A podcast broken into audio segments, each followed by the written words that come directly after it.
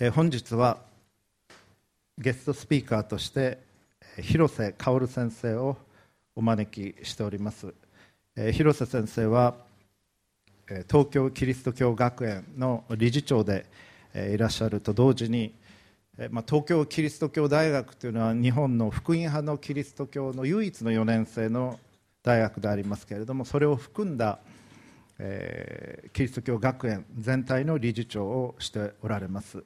そしてまた日本福音同盟福音派の同盟なんですけれども JEA といいますがそれの理事長も務めておられます。そしてまた日本同盟キリスト教団の理事長でもいらっしゃいます。慶泉女子学園の理事でもいらっしゃいますしもともとは理科系でいらっしゃいまして東京大学の工学部都市工学科を卒業され一級建築士としての仕事もしておられました。理科系のバックグラウンドを持ちつつそして神学を学ばれ牧師となりそしてさまざまな特に福音派の重要な教団団体の要職を占めておられます。私どもがやっております東日本大震災の国際神学シンポジウムでも先生は、え、来てくださって今年説教してくださいました。日本キリスト教団の先生方とまたカトリックの先生方と共に登壇してくださったということはその存在自体とても大きいことでございまして感謝をしております。今日は大変にお忙しい中私たちのために説教者として来てくださいました。今日の説教題自分と周りを生かす喜びであります。ルカによる福音書19章1節から10節までお読みいたしまして先生をあのお招きしたいと思います、えー、聖書箇所はプロジェクターに出ますのでご参照ください。新約聖書ルカによる福音書19章1節から10節までお読みいたします。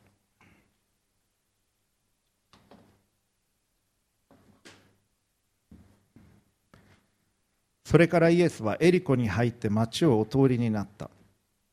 ここにはザーカイという人がいた。が彼は酒税人の頭で金持ちであった。彼はイエスがどんな方か見ようとしたが背が低かったので群衆のために見ることができなかった。それでイエスを見るために前方に走り出てイチジクゴアの木に登った。ちょうどイエスがそこを通り過ぎようとしておられたからである。イエスはちょうどそこに来られて上を見上げて彼に言われた。ザーカ急いで降りてきなさい。今日はあなたの家に泊まることにしてあるから。ザーカイは急いで降りてきてそして大喜びでイエスを迎えた。これを見て皆はあの方は罪人のところに行って客となられたと言ってつぶやいた。ところがザーカイは立って主に言った。主をご覧ください。私の財産の半分を貧しい人たちに施します。また誰からでも私が騙し取ったものは4倍にして返します。イエスは彼に言われた。今日救いがこの家に来ました。この人もアブラハムの子なのですから。人の子は失われた人を探して救うために来られたのです。以上です。それでは広瀬先生よろしくお願いいたします。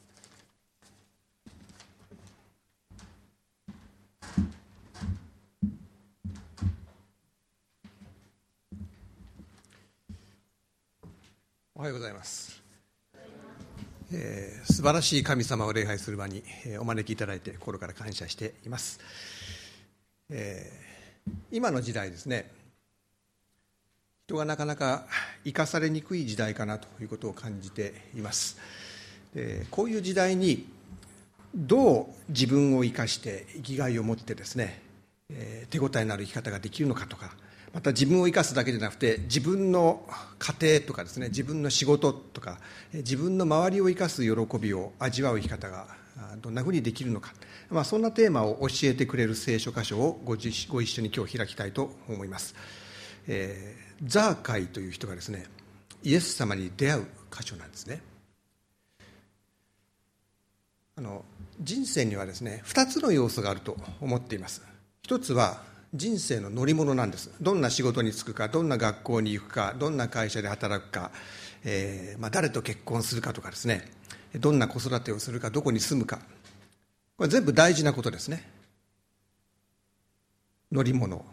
でももう一つの要素があります。それはその乗り物に乗ってどこへ行くかという目的地です。人生のゴール。乗り物と目的地どっちが大事でしょうか。もちろん両方大事なんですけども目的地の方が決定的に大事ですよね。どんないい乗り物に乗ったって目的地に着かなければ意味がないからです。皆さんはですね駅でどういうふうに乗る電車選んでおられるでしょうか。例えば今日私は新京成線の5号っていうですね最寄り駅から乗って、え、渋谷まで来ました。途中2回乗り換えがありましたね。まあヤフー見ればいろんなルート出てきますけど、えー、どうやって乗る電車を選んでますか？みんなが乗るからあれが良さそうだって言って乗る人いますか？あるいはあ今日あの、えー、銀座線までかっこよかったですね。あのかっこいい列車が来たら乗り心地が良さそうだって言って乗るでしょうか？そういう人危ない人ですよね。私たちは自分の目的地に乗る目的地に行く電車を選ぶってことが決定的に重要なわけです、えー、目的地をよく考えないで人の評判がいいかどうかとか、えー、目先の利益がどっちが多いかとか、えー、そういうことで、えー、選んでいくと、えー、ダメですよね。生きる幸せ生きてきてよかった生まれてよかったと思える、えー納得感のある人生たった一度の人生自分を生かして周りを生かす幸せを味わったぞっていうね満足感のある人生を私たちは望んでいるんだと思います。でこのザーカイっていう人はですね一言で言うと良さそうな乗り物を選んだ人だと思います。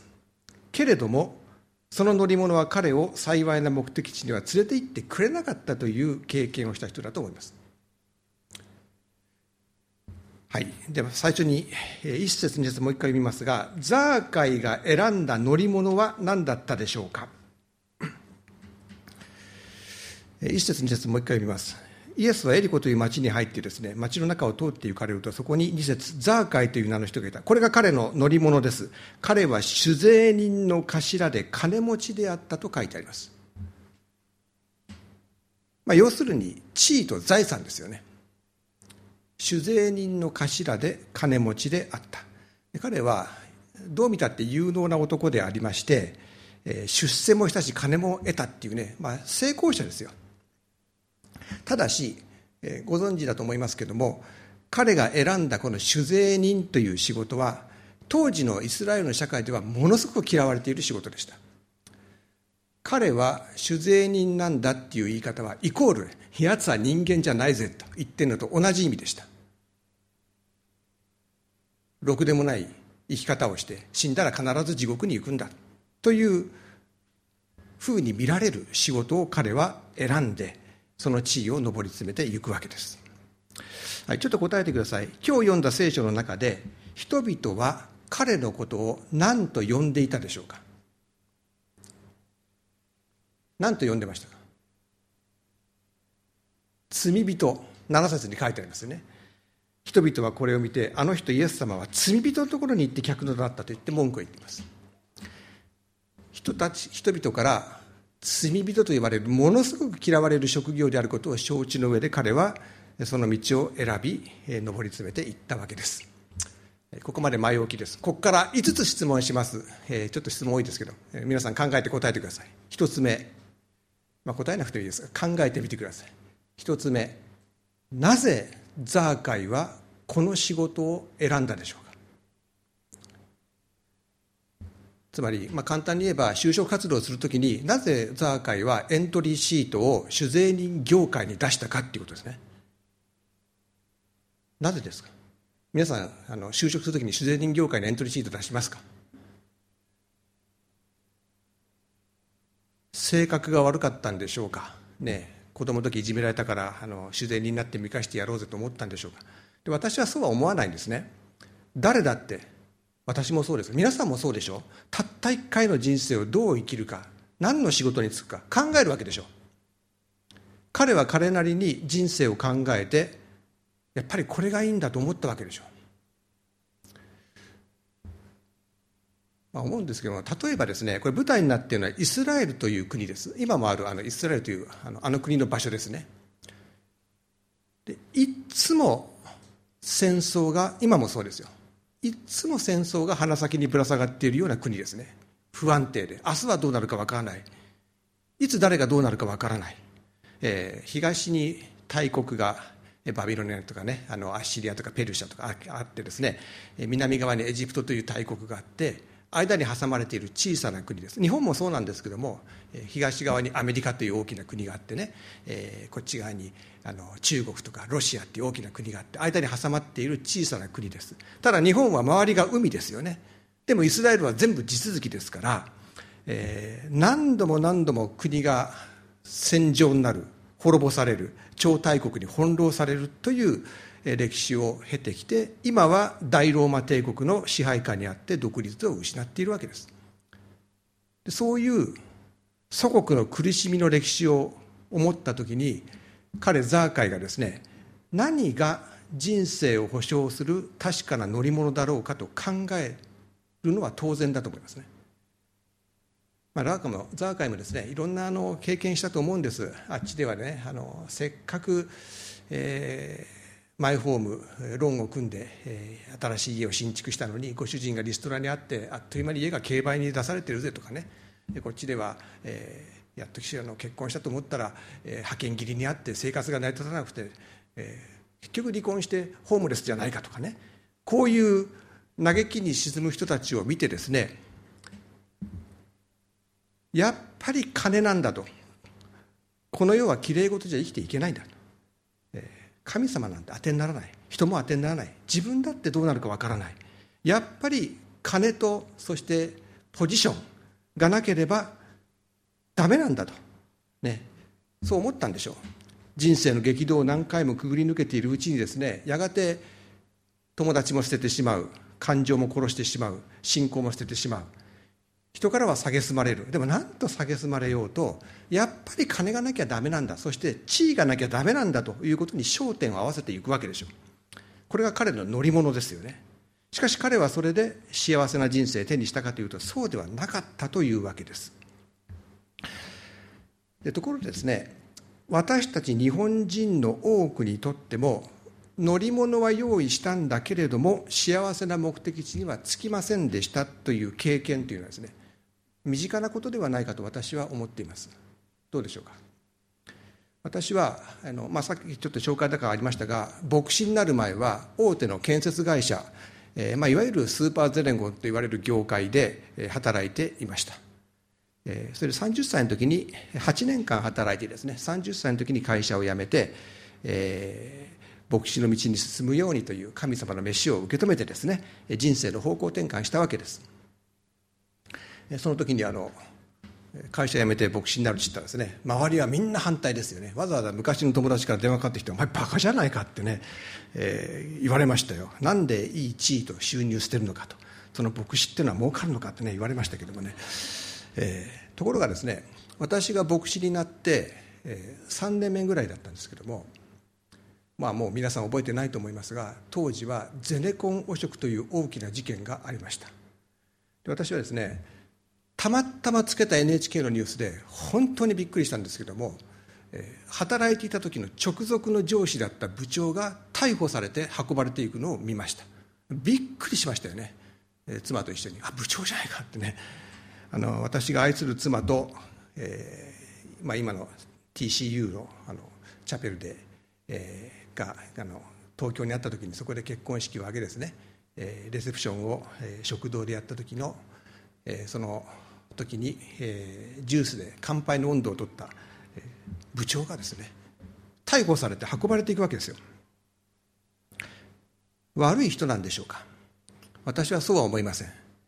有能な人がね一生懸命会社のために働いて献身的に働いて出世して部下ができて最後は逮捕されて運ばれていくと、えーまあ、最近もあの収賄事件贈賄事件やってますよねテレビで、えー、乗り物の行き先が見えていなかったんではないかなと思うわけです、まあ、ちなみにですねそうしたらあれだけ反対していた周りの人たちが「お前やめてよかったね」ってね急にそういう話になるわけ。です人間の言うことがいかにコロコロ変わるかっていうのをね体験しましたけども私たちは人がどう言うかじゃなくて神様がどう導いているかに従って生きることが大事ですね、まあ、とにかくエコノミックアニマルと呼ばれるほどに日本人は働いた。これね褒めてんじゃないんですよ。エコノミックアニマルっていうのはあいつら人間じゃないぜって言ってる蔑みの言葉ですからね。ほど働いた結果が幸いなゴールだったのか。バブルがあり不況があり、まあ、震災もあり大きな波に揉まれて悩んでですね、まあ、仕事だけじゃないんです。結婚にせよ子育てにせよこの乗り物で行けばいいんだと思って頑張ってきたけれど幸せにはたどり着かなかったという思いを日本人は重ねてきたんではないかと思っています。これ一つ目なぜ彼はその乗り物を選んだかということですね。二つ目じゃあその乗り物に乗ったザーカイはどこに連れて行かれてしまったのかということです。その乗り物はどこに彼を連れて行ったのか。地位は手に入れました。金も手に入れました。でもどうしても幸せにたどり着かないというのは地位や金を手に入れた一方で大事なものを捨ててるからなんですね。それを埋め合わせることができない。じゃあ何を失っているんでしょうか？彼は何を捨ててしまったんでしょうか？これから3つのことを挙げます。1つ目人間関係なんですね。いいでしょうか？彼は結局は誰からも愛されないんです。誰からも愛されない人生っていうのは惨めですよね。みんなから罪人と呼ばれ誰も彼の仲間になろうとしない。ザーカイは愛するとかですね愛されるという関係を失って深い孤独感の中に生きていたんじゃないでしょうか。本当に心を開いて交わることができる愛に満ちた人間関係を彼は捨ててしまっている。で私たちもですね人間関係が壊れる時には金があろうが地位があろうが何にも役に立たないんだという経験をするでしょう。ザーカイが「俺酒税人になるわ」と言った時に親は何と言ったかなとこう思うんですけども「えー、お前酒税人にするために大学出したんじゃねえぞ」とこう言ったかもしれないけど、えー、皆さんですね今日読んだこの場面ザーカイは結婚していたと思いますか？どうですか？彼には妻や子供があったと思いますか？ちょっと9節を見ていただきたいんですけども面白いことにですねイエス様は今日救いがザーカイに来たと言っていません。今日救いがこの人に来たと言わないんですね。じゃあ何て言ってますか？今日救いがこの家に来ましたと言ってるんですよ。これ面白い言葉ですね。ザーカイの家があったんですよ。どんな家だったでしょうか。ザーカイの家庭ですね。夫婦関係子育てうまくいっていたかなと思うところです。課題は多かっただろうなといろいろ想像するところなんですがもしも彼に妻がいたとすれば必ず聞いたでしょうね。夕食を、ね、一人でそそくさと。会話もなく先に平らげてねすぐに背中を向けて金勘定を始めるザーカイのその背中に向かって妻は聞きますよね。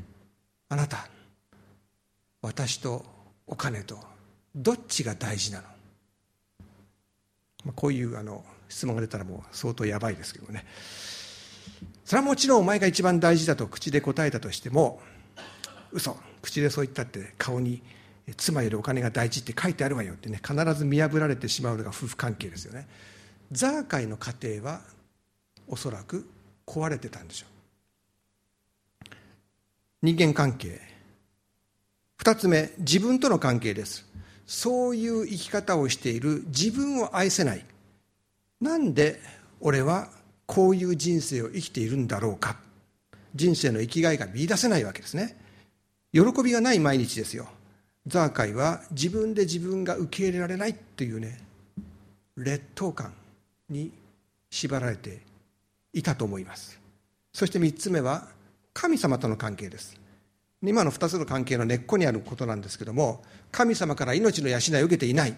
だから孤独感劣等感を超える力が出てこないですね。無力だと。無力感に苦しむわけです。今3つ挙げました。この3つのことは私たち人間が人間として生きていく上で根本的に大事なことなんですね。人間っていうのはこの3つの関係が3つとも満たされて幸せに生きていくように作られています。人間関係自分との関係神様との関係。この3つの関係が3つとも幸せになっていないと人間というのは本当の幸せに生きることができないんですね、えー、言葉を変えて場所に言い換えることもできます。3つの場所人間関係の基本は家庭です。幸せな家庭に生きる必要がある。2つ目自分を生かす場所、えー、普通は仕事場かもしれない、まあ、お金をあの儲けるかどうか別の話で自分の持ち場ですね。本当にここで自分は生かされているんだ。というその場所。2, つ3つ目神様との関係の場。教会で幸せに生かされている必要がある。3つとも満たされる必要があるんですね、えー、どれかは満たされてるけどどれかはダメだっていうのはあのダメなんです、えー、教会ではえらい元気だけど家ではダメだとかね。それはダメなんですね、えー、3つとも満たされるように人間というのはもともと作られているわけです。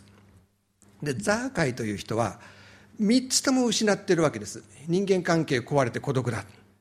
自分を愛せない劣等感だ。神様との結びつきがない無力感。でこれはどんなにお金があってもどんなに地位があっても決してその埋め合わせができないんですね。皆さんどうでしょうか？人間関係の悩み持っていないでしょうか？あるいは自分の生きがいについての悩みがないでしょうか？あるいは神様との関係がどうも満たされていないという悩みがないでしょうか？イエス様はあの最後10節のところでこう言っています。人の子これはイエス様が自分をおっしゃる時のあの特徴的な言い方ですが人の子はイエス様は失われた人を探して救うために来たのです。と言いました。ザーカイは失われた人つまり迷子だったというんですね。行き先が行き先に行くことができなくなっている。彼が選んだ乗り物は幸いな目的地に連れて行ってくれなかったと。じゃあ私たちはどういう人生を生きているだろうかとこう考えさせる場面です、はい、これが2つ目の質問ですね。ザーカイはどこに連れて行かれたか。3つ目の質問はじゃあどうしたらいいのかということです。これが大事ですよね。迷子になってしまっている人間を本来の姿に生かす力っていうのはどこにあるんでしょうか。イエス様との出会いの場面を見てみたいと思います。3節から4節5節あたりですけどもや聖書っていうのはこんなに短い言葉で出来事を記録しています。読みます。3節。彼はイエスがどんな方かを見ようとしたが背が低かったので群衆のために見ることができなかった。4節。それで先の方に走っていってザーカイはね諦めないんですね。イエスを見ようとして一軸グアの木に登った。イエスがそこを通り過ぎようとしておられたからであった。5節。イエスはその場所に来ると上を見上げて彼に言われます。たったこれだけですよ。皆さん私たち人間を生かす力ってのはどこにあるのか。どんなふうにして私たちに来るのか。聖書はこんなに短い言葉でそれをまとめてますね。イエス様はその場所に来ると上を見上げて彼に言われたのだ。一言ですよ。ザーカイ急いで降りてきなさい。私は今日あなたの家に泊まることにしてあるから。たったこれだけですね。これでザーカイの人生はもう一変してしまいます。もう6節ではザーカイは急いで降りてきてそして喜んでイエスを迎えた。えー、大喜びでイエスを迎えたと書いてあります。もう喜びで満たされてしまった。彼の人生変わっちゃってるんですね、はい、何が彼を変えたでしょうか。彼が失っていたと言ったさっき3つのこと。人間関係自分との関係神様との関係全部捨ててたと申し上げましたけどもどうなったでしょうか？一つ目は何ですか？人間関係ですね。イエス様は一言目ザーカイと呼ぶんです。ザーカイ、えー、今日の聖書箇所よく見ていただきたいんですがこの出来事の中で彼をザーカイと呼んだのは誰ですか？ザーカイと呼んだのは誰ですか？イエス様。だけですよね。だけなんですよ。他の人たちは彼をザーカイと呼んでいません。何と呼んでるんですか？7節で見た。罪人と呼んでるんですね。私たちね人間関係が壊れると人間っていうのはね名前を呼ばなくなるんですよ。あいつがとかね。ほら例のあいつがさあの罪人があの人でなしがあの非国民がっていうね。あの人格を否定したレッテルを貼った呼び方をするようになるわけです名前を呼ばない、えー、小学校なんかでもいじめがこう行われているという痛ましいことがありますがイニシャルモードのいじめとかこうあるわけですね。私もあの陰で、えー、ほらあのあのエッチエッチ先生がさとかこう言われるとね、えー、それは受け入れられていないっていうことなんですけどもイエス様はイエス様だけはザーカイに名前で親しく呼びかけています。ザーカイで名前を呼ぶってことは人格的な関係を持とうと言ってるわけですね。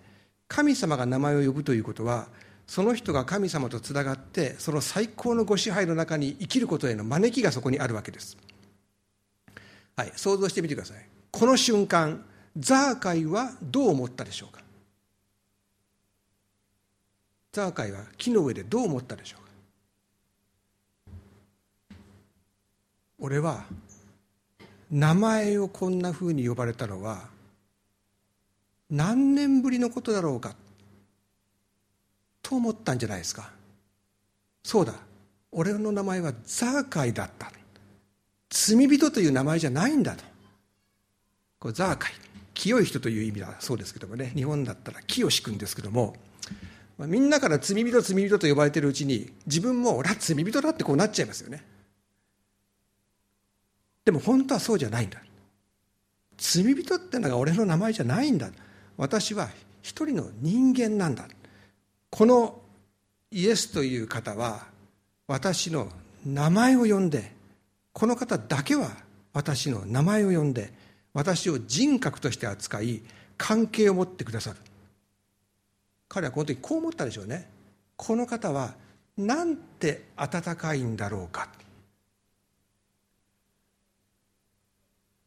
これはザーカーにとってですねおそらく本当に久しぶりに人間関係の温かさに触れて心が癒されたという瞬間だったでしょう。心が癒されて失っていた本来の人間関係を彼が回復したんだっていうことが後の8節の彼の申し出に現れます。8節で彼はこう言うんですね。しかしザーカイは立ち上がり主に言います。主よご覧ください。私は財産の半分を貧しい人たちに施します。誰かから脅し取ったものがあれば4倍にして返します。騙し取ったものは4倍にして返します。私はこれからは和解に生きていきますと言ってるんです。人々と愛に満ちた関係にこれからは生きていきますとこう言ってるんですね。ところで皆さんはどうでしょうかね。名前を呼んでいるでしょうか。名前を呼ばれているでしょうか。日本の女性はよく名前を奪われているなんととこう言われていてですね生まれると誰々の娘さんと呼ばれ結婚すると誰々の奥さんと呼ばれ子供が生まれると誰々のママとこう呼ばれてですね自分の名前がこうなかなか呼ばれないっていうね家で何と呼ばれていますかとこうご婦人に聞くとですね私は家ではあの「おい」って呼ばれてますとかね、え、いう方がいましたけども伴侶にまで母さんとこう呼ばれてあるいはママと呼ばれてね私はあんたのママじゃないわよとこう思ったりするそうですけども日本の文化は名前を呼ばない文化なんです。けれども人格を大事にする関係というのを持ちたいわけですよ。一つ目人間関係。彼は癒されていく。二つ目自分との関係です。イエス様はザーカイと呼んで続けてこう言っています。急いで降りてきなさい。私は今日あなたの家に泊まることにしているからというんです。あの聖書の文化では一緒に食事をするっていうのは非常に重い意味を持っています。一緒に食事をするということは完全にあなたを受け入れる。受け入れ合うということを表しているんですね。だから受け入れない人とは決して一緒に食事しないんです。ユダヤ人と違法人は一緒に食事しないんですね、えー、ここでイエス様がおっしゃっているのは一緒に食事をしようという申し出ではありません、ね、ザーカイちょっとあのお前の悩み聞くからそこらのファミレスで一緒に食事しようかと言ったんじゃないんですね。家に泊まると言ったのははるかに踏み込んでるんです。このニュアンスはザーカイ私とあなたは一つなんだ。というニュアンスなんですね。私はあなたの心に入りたい。私たちは一つになろう。心を開いてほしいと。こう言ってるんです。ザーカイの家というのは人々が寄りつかない家だったんですけどもイエス様は泊まるという完全に受け入れるぞって言ってるわけですね。ザーカイが一瞬もうきょとんと驚いてそしてその顔がみるみる喜びにあふれていくっていうのがこう目に見えるような場面ですよ。6節ザーカイは急いで降りてきて大喜びでイエス様を迎える。この方は私を尊いものとして受け入れてくださるんだな。私はこの方から愛されてるんだ。彼は長く劣等感に苦しんできたでしょう。自分で自分を受け入れられないできたでしょう。しかし今私は愛されているんだ。ありのままで受け入れられたんだという大きな解放感を味わいました。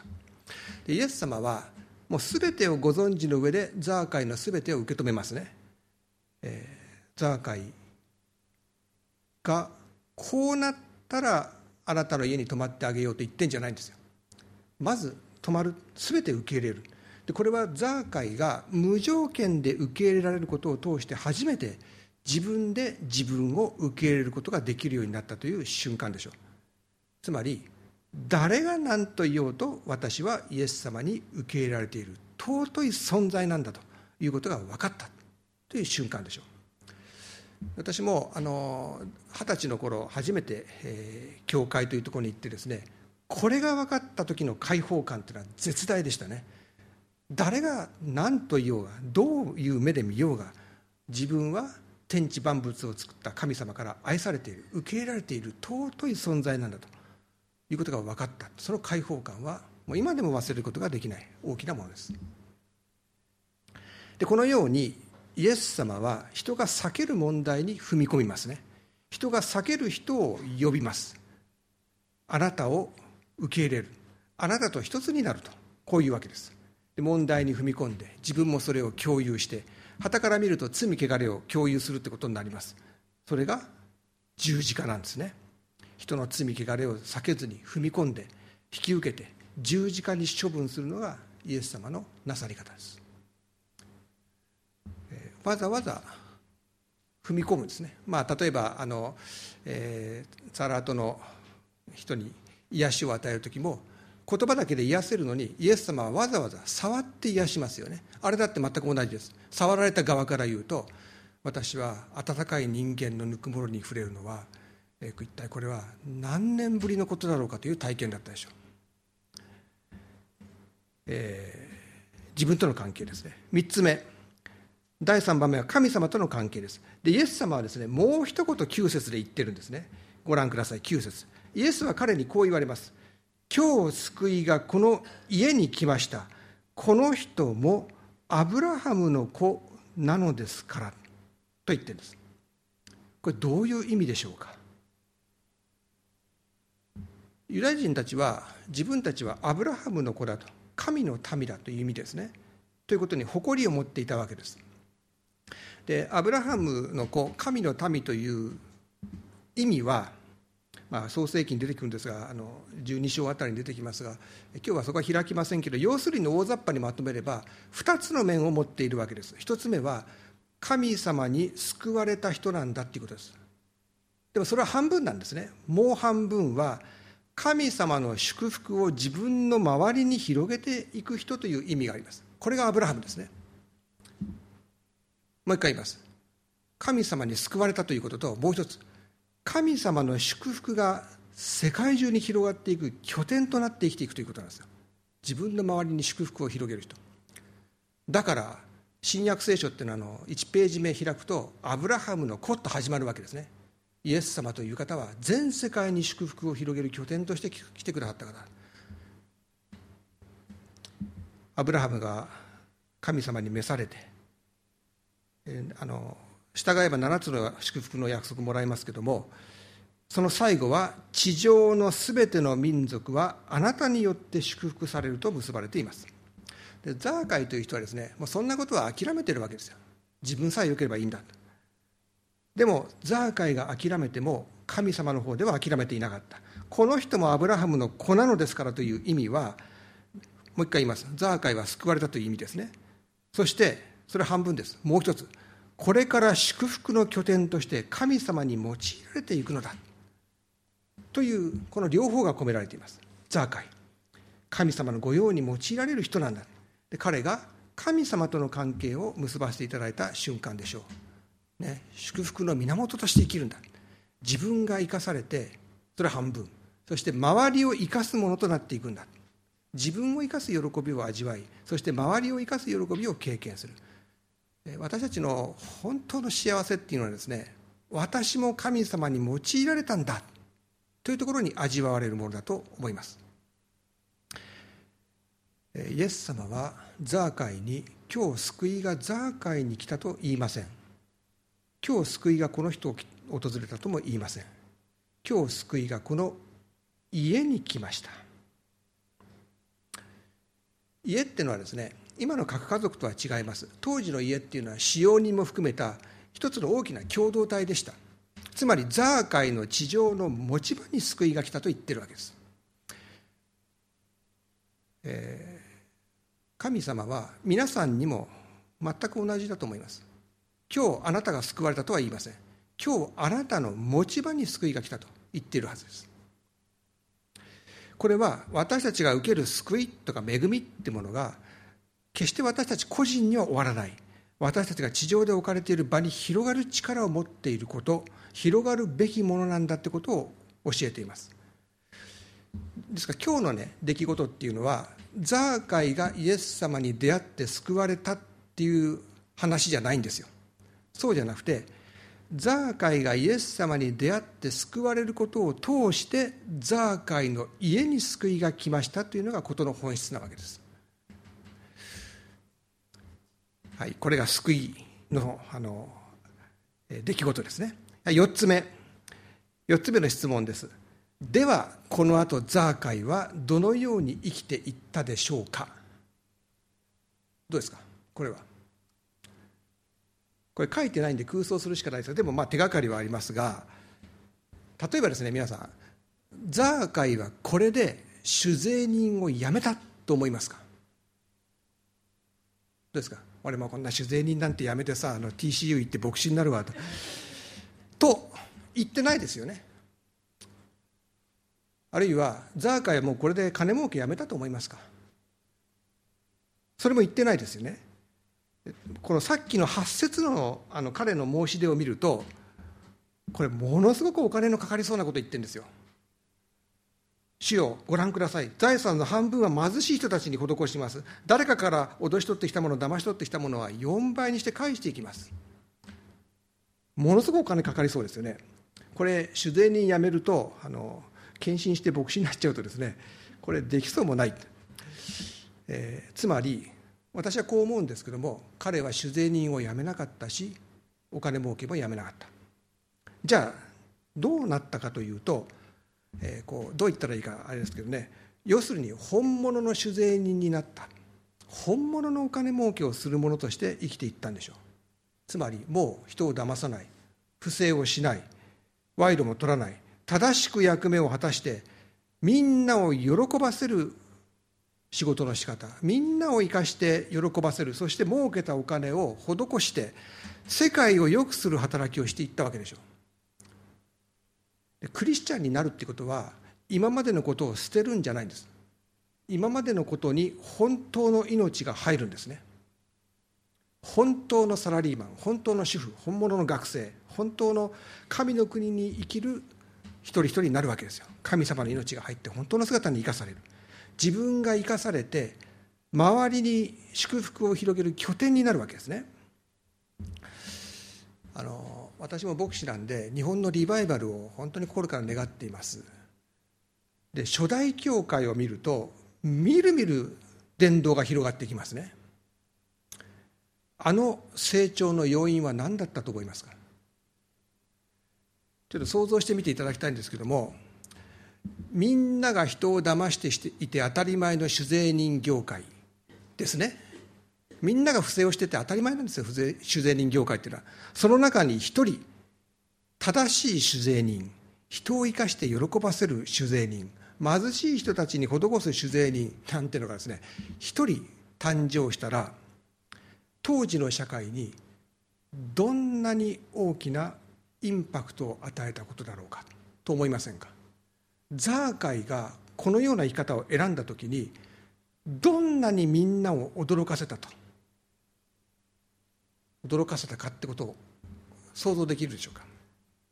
皆さんこんな人出会ったことありますか？財産の半分は貧しい人に今までのことは全部4倍にして返している。驚かせたでしょうね、えー、これは酒税人だけじゃないんです。初代教会の時代世界のあらゆるところにそういうクリスチャンたちがいて喜びを広げ周りを驚かせたと思います。つまり政治の世界にそういうクリスチャンが一人いる。